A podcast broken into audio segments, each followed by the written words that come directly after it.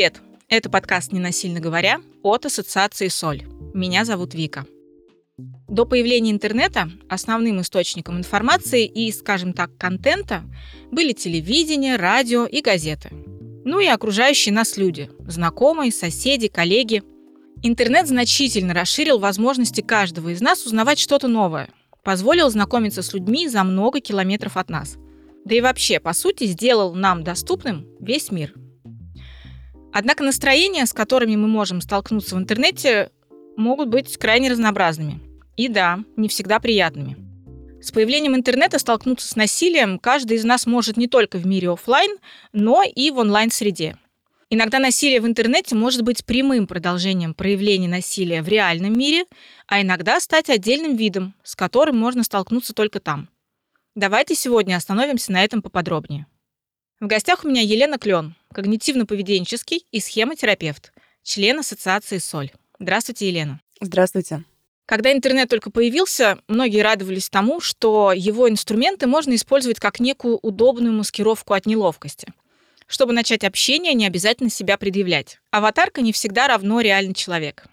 Однако в сети, как и в обычной жизни, находятся люди, готовые пренебречь общественными правилами, и воспользоваться такими возможностями анонимности, чтобы навредить другому. Как вы относитесь к тому, что от негативных проявлений человеку все сложнее скрыться? И только как будто бы максимальный медиадетокс может помочь оградить себя от проявлений насилия самого разного рода. Действительно, раньше казалось, что интернет это какое-то безопасное пространство, где мы можем спрятаться, чувствовать себя абсолютно безопасно, комфортно, где никто нас не сможет увидеть, достать и причинить нам а, какой-то вред или боль. Я при этом даже не знаю, могу ли я сказать сейчас, и не было ли этого раньше с появлением интернета. Могу сказать, что сейчас это точно развивается, и этого стало больше просто потому, что интернет вошел в нашу жизнь более глубоко. Я думаю, что мы все слышали о том, что действительно наши смартфоны — это наши мысли, наши чувства, да, какая-то наша маленькая реальность, с которой мы вместе ходим, да, которую мы носим с собой. И там хранится куча личных переписок, фотографий и так далее. И действительно сейчас интернет становится скорее возможно, даже более опасным пространством, потому что там мы контактируем с большим количеством людей, и такое ощущение, что большее количество людей может нас достать.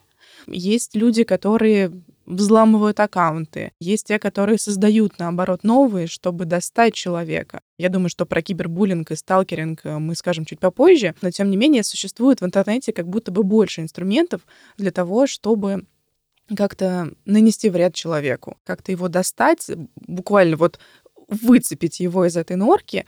И да, получается, что единственным вариантом полностью обезопасить себя от интернет-насилия, да, и насилия в интернет-пространстве, это выключить телефон, поставить на авиарежим, немножечко сделать такой вот, как вы сказали, медиа-детокс.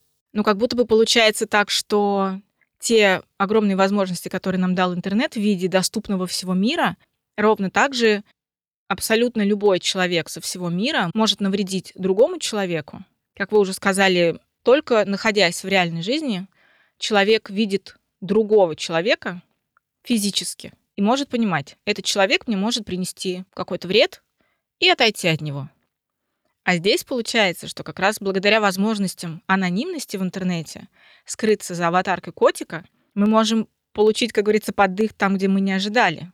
И это еще больше, казалось бы, может навредить человеку, потому что физически мы можем хоть как-то угадать настроение человека. А когда это происходит за аватаркой котика, то мы можем вообще не подразумевать, что оттуда вылезет.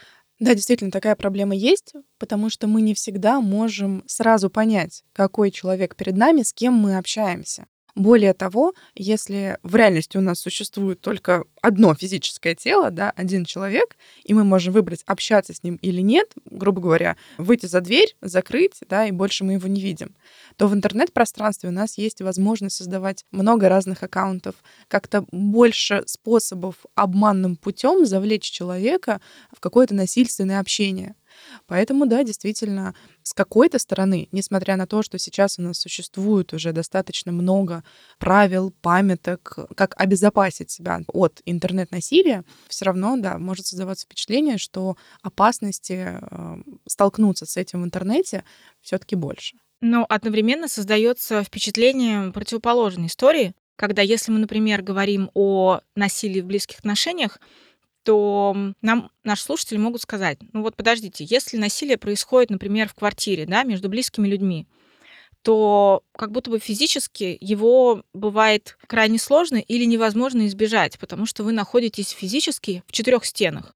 Вас могут там реально закрыть, и выйти вы оттуда не можете.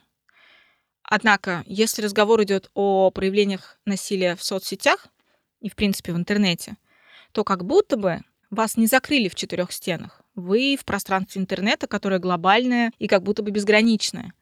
Вот, знаете, возникает вот такое ощущение, что интернет-насилие, благодаря тому, что его проще игнорировать, менее травматично для человека. Потому что ты просто выключаешь телефон или просто блокируешь своего собеседника. Когда мы говорим про насилие в близких отношениях, да и в целом про феномен насилия, мы говорим не только о физическом контакте. Безусловно, физическое насилие в онлайн-среде невозможно. Да, у нас есть определенные кейсы, да, и мы знаем истории, когда с помощью как раз-таки насилия в онлайн-среде люди доводили других людей до селф-харма, но это все равно все-таки не физическое насилие со стороны непосредственно человека, да, непосредственно со стороны автора насилия. Однако все другие виды насилия, эмоциональное насилие, например, оно абсолютно также в такой же мере существует и в интернет-пространстве в том числе. Например, как мне кажется, нет разницы между тем, услышали ли мы в свой адрес нечто обидное, оскорбительное, унизительное голосом человека, который находится рядом с нами, или же мы прочитали это сообщение. Более того, сейчас с развитием интернета, с развитием соцсетей, я думаю, что мы с вами даже знакомы с этим феноменом, что когда мы общаемся с человеком, мы можем читать э, смс его голосом, мы можем читать сообщения с тем тоном, который у него может быть. И поэтому, когда мы даже на экране телефона видим что-то, что нас очень сильно задевает и оскорбляет, эмоции это у нас настоящие, нам по-настоящему больно. И далеко не всегда человек может, э, да, действительно просто поставить на мьют и убрать человека из жизни.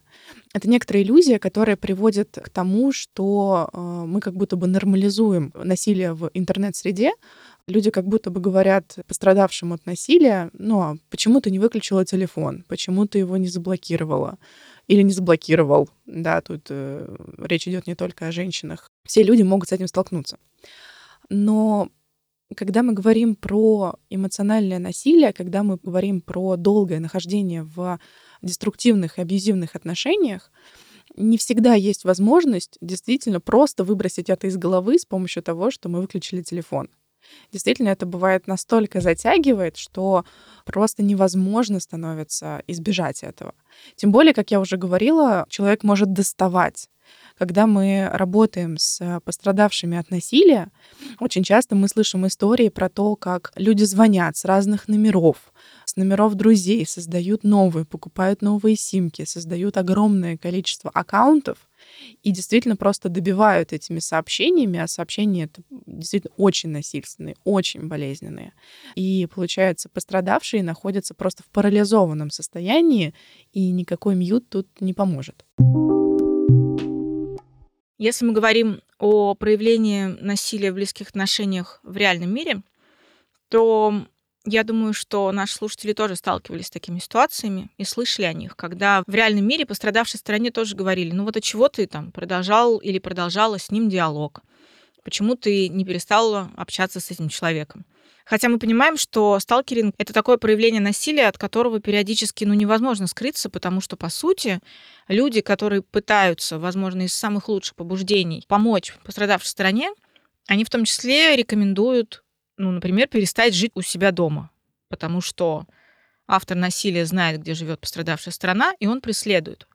Когда мы говорим о насилии в цифровой среде, в близких отношениях, то, я думаю, многие сталкивались с ситуацией, когда человек пишет своему партнеру какие-то фразы или делает какие-то звонки с какой-то периодичностью.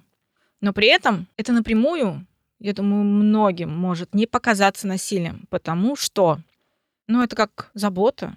Объяснение идет такое. Я о тебе забочусь. Там, например, я иду встречаться с подружками. Хорошо, иди через три минуты, когда ты вернешься.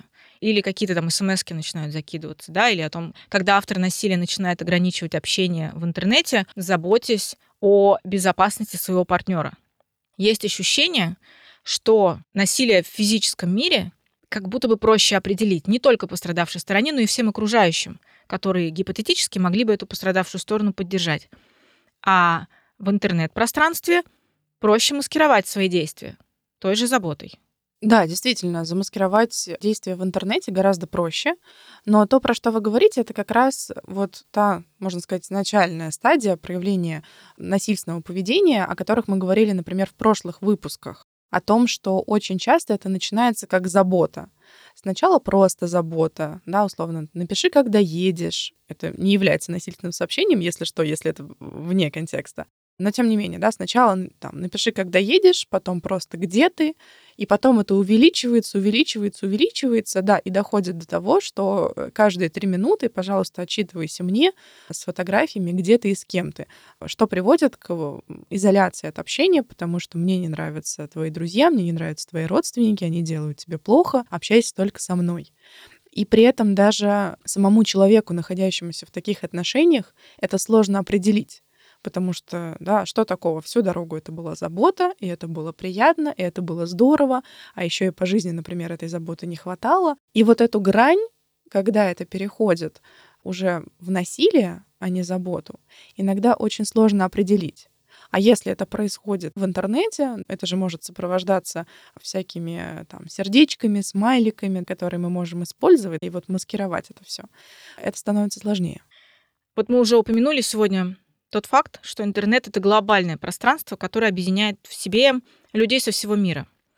Если мы говорим о насилии в близких отношениях в реальном мире, то не стоит забывать фразу про вынос ссоры из избы, которую нам часто и в моем детстве говорили, и я ее слышала, и сейчас, я думаю, тоже можно ее услышать от более взрослого поколения. В результате приводит к тому, что насилие может быть не видно окружающим. Оно происходит за закрытыми дверьми, и мы можем увидеть только последствия происходящего, например, когда либо жертва повреждена, либо автор насилия понимает, что он что-то делает не так и обращается за помощью, чтобы ему помогли вести себя иначе. В интернете же, как раз благодаря его возможностям и его глобализации, есть ощущение, что очень просто осуществлять акты насилия на виду у всех. И я хочу с вами поднять такую тему – Можем ли мы говорить о том, что, по сути, такая очевидность насильственных проявлений в онлайне повреждает жертву еще больше, чем если бы это происходило за четырьмя стенами, потому что есть свидетели, и эти свидетели не всегда на стороне жертвы. Можем ли мы говорить о том, что интернет и люди, находящиеся в интернете, травмируют пострадавшую сторону гораздо сильнее зачастую, чем авторы насилия? Просто своим присутствием рядом и часто не молчанием по поводу увиденного.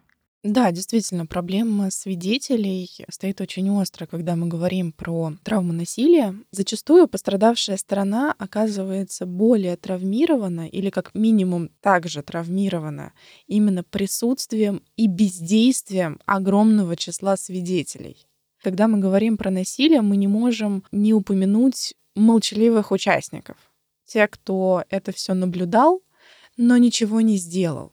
Мне хочется здесь вспомнить труд Джудит Герман, которая занимается изучением травмы уже более 50 лет, она как раз в своих трудах говорит о том, что зачастую пострадавшие говорят даже больше о несправедливости по отношению к ним со стороны всех остальных, тех людей, которые ничего не сделали, хотя могли бы. И в интернете этих свидетелей становится гораздо больше. Потому что дело в том, что в медиапространство у нас сейчас очень низкий порог входа, и действительно практически кто угодно без каких-либо усилий может совершать какие-то насильственные действия, что-то выкладывать, как-то совершать какие-то действия против другого человека, очень сильно травмирующие, а другие будут за этим наблюдать.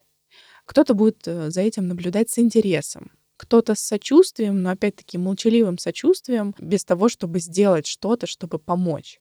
Кто-то будет пытаться, но безуспешно, да, и это тоже может, ну, не травмировать, но как минимум очень сильно расстраивать, злить и увеличивать чувство несправедливости по отношению к пострадавшей стране.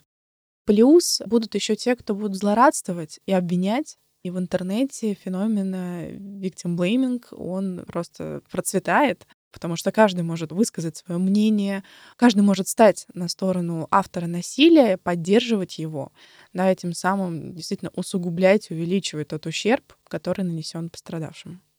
А откуда в природе человека, в принципе, вот это вот желание наблюдать за какими-то негативными историями, неважно, в интернете или в реальной жизни, и больше того, если мы говорим про интернет, до кучи наговаривать еще больше в сторону пострадавшей стороны о том, что вот там и по делам или еще что-то, какие-то такие вещи. Если какое-то психологическое объяснение тому, что человек, правда, может наблюдать насилие в интернете и не перелистывать, не переключаться на какую-то другую информацию, наблюдать это, продолжать смотреть. Или же, если кто-то начинает обижать другого человека в сети, люди тоже продолжают эту переписку читать, если она в доступе. Но сразу скажу, что, естественно, в каждом отдельном случае хорошо бы рассматривать это индивидуально, но действительно некоторые закономерности есть. Так, например, люди могут как будто бы повышать свой контроль за собственной жизнью, да, потому что мы все боимся столкнуться с какими-то страшными событиями, и как будто бы, если мы на них смотрим, мы как будто к ним подготавливаемся. Или так, мини-проживаем и мы не можем остановиться, потому что, с одной стороны, это нас очень пугает, с другой стороны, подсознательно создается иллюзия того, что мы можем это проконтролировать. Вот мы с этим столкнулись, ничего не произошло, и как будто бы стало чуть спокойнее. Несмотря на то, что действительно просмотр такого контента он и сопровождается выбросом определенных гормонов, да, может э, выделяться адреналин, то есть гормон стресса, когда мы переживаем какие-то подобные ситуации. Но такое ощущение, что в миниатюре. Естественно, это все иллюзия. Это не значит, что мы лучше контролируем или лучше можем подготовиться к этой ситуации. Но, тем не менее, таким образом люди успокаиваются. Второй вариант — это так называемое опредмечивание тревоги. Сейчас приведу пример, немножечко отвлеченный. Например, вот вы знаете, зачем в фольклоре, в сказках, особенно традиционных, которые детям читают, очень много всяких плохих персонажей, при том очень пугающих. Для того, чтобы можно было через сказку познакомиться, в кавычки сейчас беру, со злом, и, встретив его в реальной жизни, повести себя адекватным образом и противостоять этому злу. Да, безусловно, это так. Но если мы вот обратимся прям к таким классическим сказкам-сказкам, там же монстры, они, ну, то есть это неплохие герои Диснея. Они там прям реально пугающие, даже взрослых людей. А это все помогает ребенку знать, чего бояться опредмечивает тревогу. Тревога становится предметной, а не абстрактной. То есть э, как будто бы ребенок боится, я не знаю, бабы-яги, к примеру. Окей, вот есть баба Яга, ее надо бояться, ее тут нет, я ее боюсь, но как бы вот он мой мир, он более-менее безопасный. Грубо говоря, пока бабы Яги нет, то я нахожусь в безопасности. И есть какой-то объект, на который тревога может быть направлена. В принципе, похожее происходит в том, что мы можем просматривать такого рода контент. Когда базовая тревога у нас повышается в целом, да, то есть абстрактная, в принципе, что-то тревожно, но непонятно что, мозгу важно понять, чего мы боимся. Так, все, мы боимся вот этого, вот мы это посмотрели, мы с этим столкнулись, мы потревожились, поняли почему, и опять-таки как будто бы отпустило. На самом деле это все, ну вот если мы говорим про просмотр контента, все-таки это не приводит к настоящему успокоению. Хорошо бы разобраться, а почему нам тревожно, зачем нам этот контент, чтобы успокоиться. Часто для этого нужен специалист, чтобы он помог с этим разобраться. Но бессознательно мы можем обращаться именно к этому. Еще одна причина, почему так может происходить, это некоторая, как бы это ни прозвучало, но некоторая радость когда мы это смотрим. Опять-таки, абсолютно бессознательно, естественно, вряд ли вам кто-то признается, что, знаете, а я получаю радость и удовлетворение от того, что смотрю, как кого-то режут. Но, тем не менее, такое может быть, потому что возникает чувство, что как хорошо, что это не со мной. Мы, в принципе, поэтому же и смотрим какие-нибудь иногда телешоу или что-то еще, да, то есть это что-то очень эмоционально заряженное, но то, что нам не нужно переживать. Мы можем это посмотреть отстраненно, как, а, я не знаю, как в зоопарке на животных. Очень же интересно смотреть, как кто-то дерется, как кто-то на кого-то нападает, но при этом сидеть в домике. Это все-таки приносит некоторое удовлетворение. Мне, наверное, важно сказать слушателям, что если вдруг они находят э, в себе похожие черты, что вот, да, иногда хочется что-нибудь такое посмотреть, это нормально, нам это присуще. Это не значит, что мы авторы насилия. Нет. Но вот это ощущение, оно все-таки может приводить к тому, что вот этого феномена в интернет-пространстве становится больше. Я хочу поподробнее остановиться на проявлениях насилия в онлайн-среде и упомянуть тот момент, что да, это не прямое физическое насилие. Это эмоциональное насилие, и, как я сказала уже в самом начале выпуска, часто оно бывает само по себе и проявляется только в интернет-пространстве, но часто оно является прямым продолжением того, что происходит в реальном физическом мире. Дальше будет много терминов, которые будут звучать не по-русски, Возможно, в предыдущих выпусках, когда мы рассказывали про виды насилия, кого-то это немножечко беспокоило, но, к сожалению, так сложилось на данный момент, что чисто русских слов, определяющих эти виды насилия, пока что не придумали, поэтому международное пространство опирается все-таки на английские варианты этих слов. Сегодня мы их озвучим, чтобы, если вы где-то с ними столкнулись, вы понимали, о чем идет речь, и могли, разговаривая об этом, как-то себя чувствовать увереннее в этой теме. Первое, с чего я хочу начать, мы уже говорили о том, что не только в реальном мире, но и в интернет-пространстве можно преследовать кого-то. Это называется в реальном мире сталкинг, в интернет-пространстве это называется киберсталкинг. Расскажите об этом поподробней. Сталкинг — это преследование. Киберсталкинг — это преследование в интернет-пространстве. Хотя, казалось бы, как можно преследовать в интернете? Ну, можно. Еще как. Еще и проще, чем в реальной жизни. Это, например, закидывать э, человека сообщениями, следить за его жизнью, где он находится, что он делает постоянно как-то пытаться достать этого человека по фотографиям, которые человек выкладывает, например, очень частая история про то, что человек выложил что-то, пейзаж, кафешку, там, где он обедает или завтракает, без упоминания, где он находится, даже вплоть до города, страны и места. А сталкер да, или киберсталкер, он находит по Google картам это место и пишет, что, условно, я знаю, где ты, ты там-то, там-то, или вообще может прийти туда. Например, я сталкивалась лично с проявлением такого вида сталкинга очень давно, много лет назад, когда я, в принципе, еще даже не была близка ни к психологии, ни тем более к работе с авторами насилия или с пострадавшими от насилия. И, в принципе, наверное, не очень много знала про гигиену социальных сетей. Я выложила вид из окна там был какой-то очень красивый рассвет, без подписей, да, все таки никогда у меня не было в соцсетях выложено ни адреса проживания, ничего. Я не подписывала, что это вид из моего окна. Просто это была фоточка рассвета. И, собственно, человек вот также по Google картам выследил, что это за дом, то есть с какого ракурса можно было так сфотографировать, из какого дома. Это был абсолютно незнакомый мне человек. Я не знала, кто это. Это кто-то, кто писал мне в интернете, опять-таки, с разных аккаунтов, с аккаунтов друзей. Там не было никаких угроз, там было просто очень-очень навязчивое общение. И в какой-то момент пришел к моему дому, и у нас не завязалось никакого диалога, потому что он ко мне не подошел.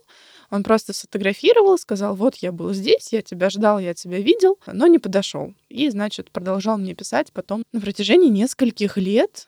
Получается, что, по-моему, последнее сообщение я от него получила в этом году, и если мы посчитаем, то такой сталкинг, он длился больше 10 лет.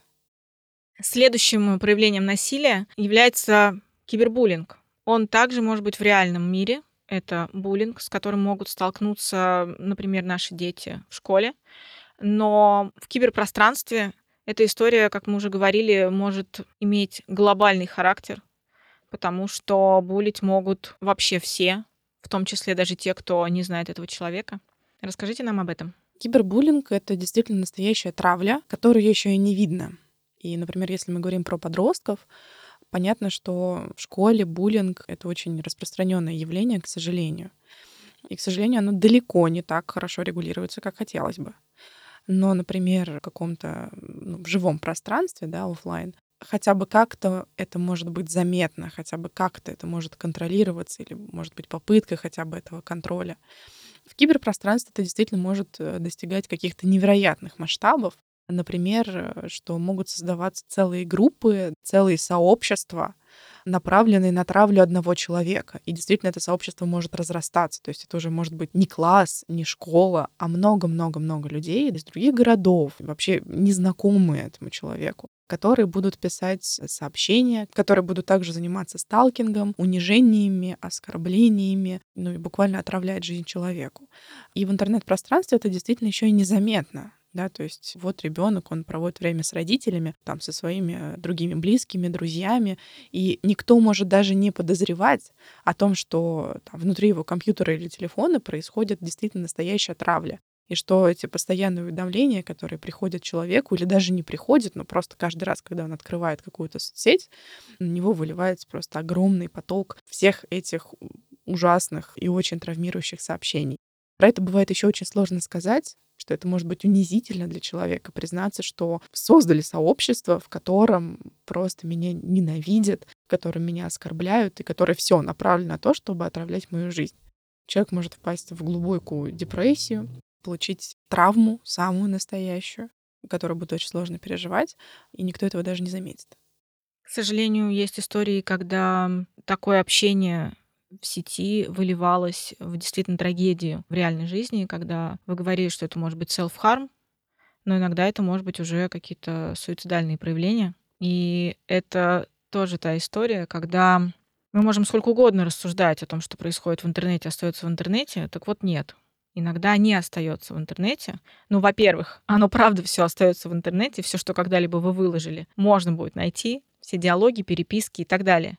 Но больше того, это может выходить в реальную жизнь. И то, что начиналось в интернете как какие-то разговоры, да, как ваш пример, который вы привели, может проявляться в физическом мире и приводить к каким-то катастрофическим последствиям. Об этом очень важно помнить. И особенно важно учить наших детей такой вот гигиене общения в интернете, потому что когда вы только даете телефоны или доступ в компьютер вашим детям, они очень часто не воспринимают интернет как опасность. Интернет, правда, дает много возможностей, потрясающе много возможностей, но в том числе потрясающе много возможностей навредить каждому из нас и нашим детям. Поэтому здесь я хочу упомянуть о том, что если у вас есть возможность заниматься обучением ваших детей интернет-безопасности, делайте это, пожалуйста, как можно раньше и как можно чаще в наших руках обезопасить как себя, так и наших детей. И в том числе вот от этого проявления кибербуллинга, с которым, к сожалению, каждый из нас может столкнуться. Если мы говорим о отношениях в онлайн-среде, то очень много что можно осуществлять в интернете, как раз благодаря его возможностям. Из-за того, что у нас теперь есть в кармане телефон, когда мы можем фотографировать, записывать на видео все, что хотим — записывать голосовые сообщения, какие хотим. И как раз из-за того, что все это сохраняется в интернете, все это может быть использовано против каждого из нас. И дальше я хочу коснуться как раз таких видов э, проявления насилия в онлайн-среде, которые обозначают вот эти вот проявления насилия, связанные именно с особенностью контента, который может быть в интернете или который может быть на ваших девайсах, куда есть доступ из интернета. Например, есть такой термин, он звучит как upskirting. Если говорить на русском, это съемка интимных частей тела без согласия человека. Мне кажется, что с данным феноменом мы встретились относительно недавно, потому что если мы все-таки говорим только про медиапространство, то так называемый upskirting, он требует некоторых навыков. Например, мы иногда сталкиваемся с тем, что камеры например, нашего компьютера могут нас подвести и кто-то с помощью того, что завладеет доступом к нашим девайсам, может действительно сделать какие-то снимки, разрешения на которые мы не давали.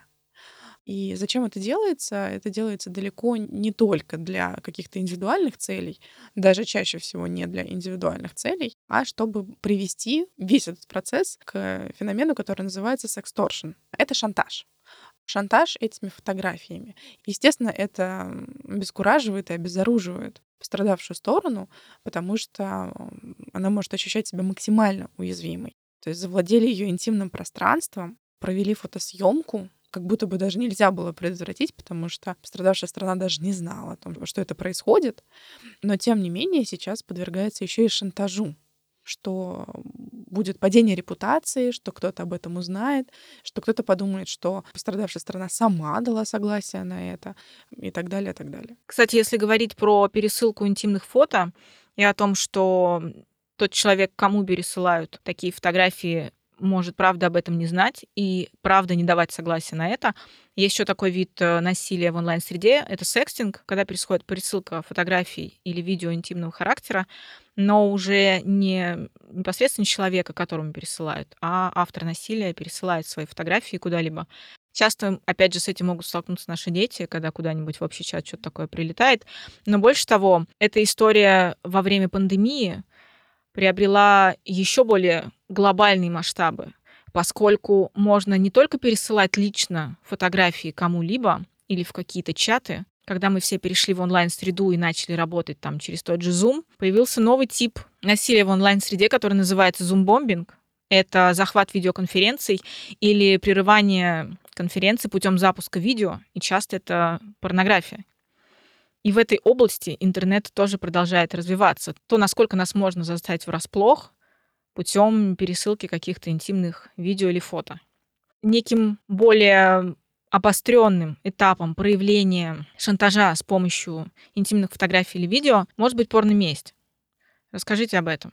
В первую очередь хочется сказать, что сам по себе секстинг — это не элемент насилия, это как раз-таки может быть элемент абсолютно здоровых адаптивных отношений, когда двое влюбленных находятся на расстоянии и хотят как-то разнообразить свою интимную жизнь с помощью фотографий, текстов, возможно, даже видео. Тут кому что больше нравится. Но, к сожалению, мы должны понимать, что пересылая, выкладывая какие-то интимные фото или видео, мы автоматически оказываемся в зоне риска, в зоне риска того, что эти фотографии будут опубликованы и просмотрены теми, кому мы не хотим это показывать. Порно-месть — это когда человек, которому прислали фотографии, выкладывает на форум, на сайт, в какое-то сообщество интимную фотографию своего партнера, с какими-то, ну, обычно это сопровождается какими-то унизительными репликами, оскорблениями и, что еще хуже, например, личными данными. Вот, смотрите, это, например, там, моя девушка или мой партнер э, живет там-то, там-то, как-то плохо поступил, как-то вообще, в принципе, плохой человек, ну и так далее. Дальше всякие оскорбления которые потом как раз-таки приводят к тому, что люди, находящиеся на форумах и в сообществах, начинают заниматься сталкингом, либо приходят к этому человеку и как раз уже могут совершить физическое насилие, либо начинают писать, да, то есть бомбить сообщениями про то, какой человек плохой, ужасный, легкого поведения и так далее. Естественно, это все э, влияет на эмоциональное состояние человека, это очень сильно травмирует, потому что помимо того, что человек расстался со своим любимым партнером, пережил такое предательство и еще подвергается насилию со стороны вообще незнакомых людей. Зачастую людям просто необходимо переезжать в таком случае, переезжать э, чуть ли не в другие города или вообще в другие страны, чтобы просто обезопасить себя уже не только от кибернасилия, но и насилия в офлайн среде. Ну вот есть следующее проявление насилия, которое звучит как сладшейминг, и это как раз тот момент, когда в интернете начинают стыдить за что-либо. И очень часто как раз из-за того, что произошла какая-то публикация фотографий, в том числе начинают стыдить за сексуальность, вообще за проявление своего тела где-либо, хотя оно могло быть показано лично, в личной переписке. Но из-за того, что происходит вот такая вот порный месть, да, с публикацией фото, например, на каких-то форумах, начинается следующий этап — сладшейминг. Да, зачастую люди не задумываются о том, что человек, который выложил интимное фото, виноват в том, что все это увидели. И нет ничего постыдного в том, чтобы показывать своему партнеру свое тело и свою сексуальность. Постыдным является именно сам факт обнародования этих фотографий. Но, тем не менее, вот тот самый сладшейминг — это как разновидность виктим-блейминга, про который мы тоже уже говорили, что э, общество ополчается против жертвы и начинает винить в том, что сама виновата, а не нужно было это делать, а нужно было думать головой. Или вообще, что женщина, например, или мужчина легкого поведения, что в принципе нельзя никогда так делать. И вот люди, получается, просто надевают на себя белое пальто, опять же, с некоторым удовлетворением от того, что не они в этой ситуации, как будто бы это подтверждение, что вот они-то живут правильно, через осуждение другого. И с таким большим эмоциональным зарядом пишут комментарии о том, как неправильно повел себя человек, чьи фотографии без его ведома выложили в публичное пространство. Мы уже упомянули среди видов насилия такой вариант, когда публикуются фотографии. Также можно публиковать какую-то личную информацию, конфиденциальную. Часто ее используют с целью запугивания, какого-то преследования или вымогательства. Этот вид насилия называется доксинг. Он тоже присутствует в онлайн-среде, и он тоже присутствует в близких отношениях. Доксинг — это частое явление после расставания, когда люди уже расстались, разъехались, но одного из партнеров не отпускает чувство злости или просто очень большого переживания самого расставания, и человек решает мстить. И мстит, например, через шантаж. Через шантаж, что он выложит в интернет какие-то личные данные, чтобы запугать и просто, просто принести вред. Большое эмоциональное давление, произвести эмоциональное насилие над бывшим партнером. Естественно, это вызывает страх, потому что, особенно если мы жили с человеком, то, естественно, он знает про нас много фактов, которые мы бы не хотели рассказывать публично. И у него могут быть какие-то личные данные, паспортные данные, место жительства, все что угодно. Может очень сильно пугать сама возможность того, что это узнают все, и любой человек сможет прийти к нам домой, узнать что-то про нас. У каждого есть какие-то свои скелеты в шкафу, которые не хотелось бы обнародовать. И угроза того, что об этом будет говориться во всеуслышание, может очень сильно травмировать. Еще один вид насилия, который кажется в онлайн-среде совершать гораздо проще, чем в реальном физическом мире, это гостинг. Гостинг очень часто встречается практически во всех отношениях. Мы даже можем не затрагивать тему насилия как такового, потому что часто встречается, что в созависимых отношениях партнеры манипулируют друг другом, и гостинг — это огромное пространство для того, чтобы как-то задеть нашего партнера, причинить ему боль, страдания. И в интернете это действительно очень легко сделать. Поэтому я всегда призываю помнить о том, что любое действие, которое мы совершаем в интернете, отзывается эмоционально у человека ровно такой же болью, как если бы это происходило в реальной жизни, да, в офлайн пространстве. Да, мы можем представить, что если нас человек игнорирует, мы ему говорим «привет», а он от нас отворачивается и уходит, закрывает перед нашим носом дверь, нам будет очень больно и обидно. То же самое происходит с человеком, если его блокируют, особенно если мы в близких отношениях находимся. Поэтому важно помнить, что все, что мы сказали, все, что мы сделали в интернете, это очень просто, это вопрос двух кнопок, но эмоционально человек переживает настоящую боль.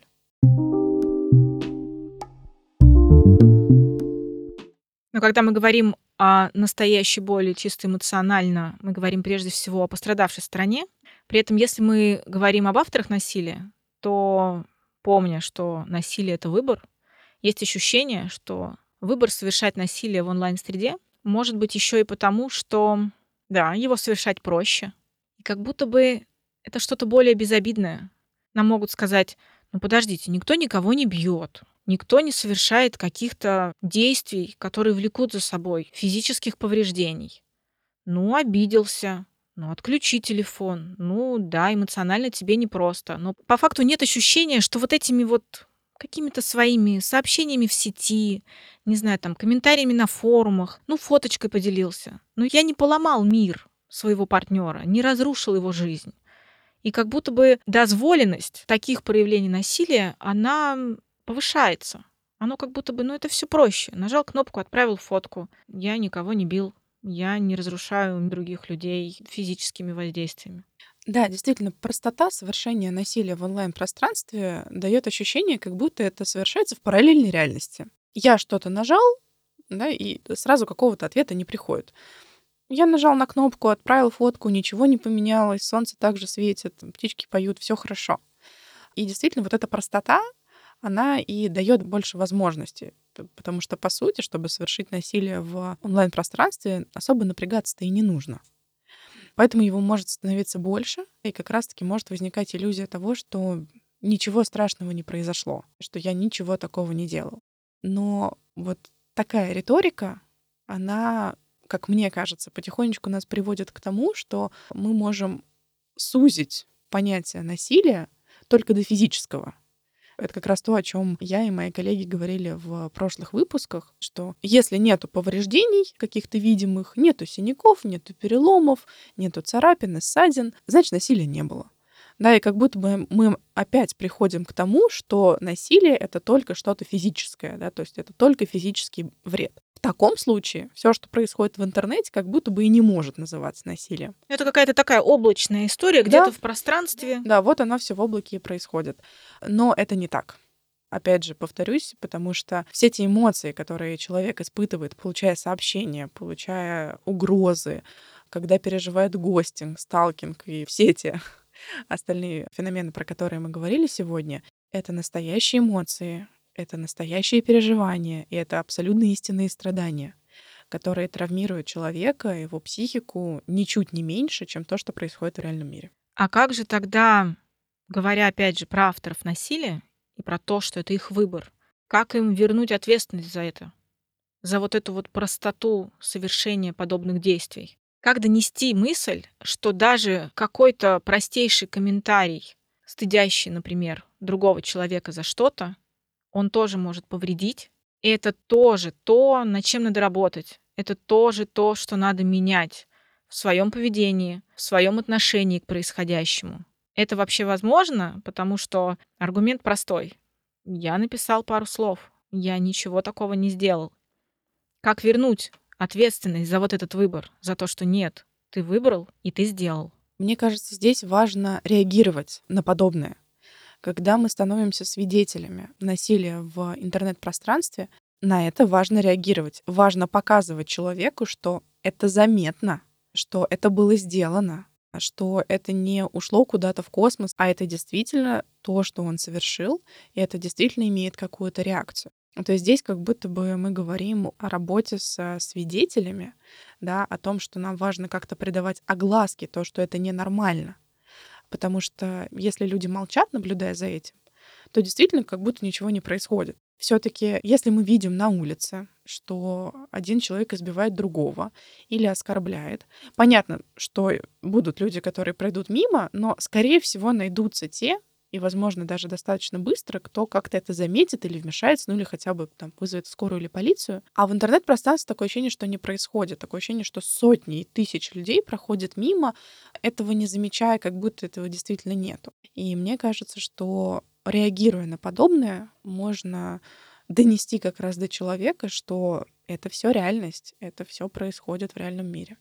Если говорить с точки зрения работы непосредственно с авторами насилия, то специалисты, естественно, работают с ответственностью. Например, модель Нокса, про которую рассказывали уже мои коллеги в предыдущих выпусках, включает в себя целый блок именно про ответственность. И это на самом деле очень большая работа и достаточно сложная работа именно показать, не обвинить человека, не осудить его, а показать, что его действия реальны, что они имеют последствия, и что он сделал этот выбор, и он это сделал, и это реальный вред, а не просто шутка, не просто нажать на кнопку, не просто что-то выложить. Ну, можно сказать, что насилие в интернете — это такое же насилие, оно приносит настоящий вред. То есть онлайн насилие приносит вполне реальный вред человеку.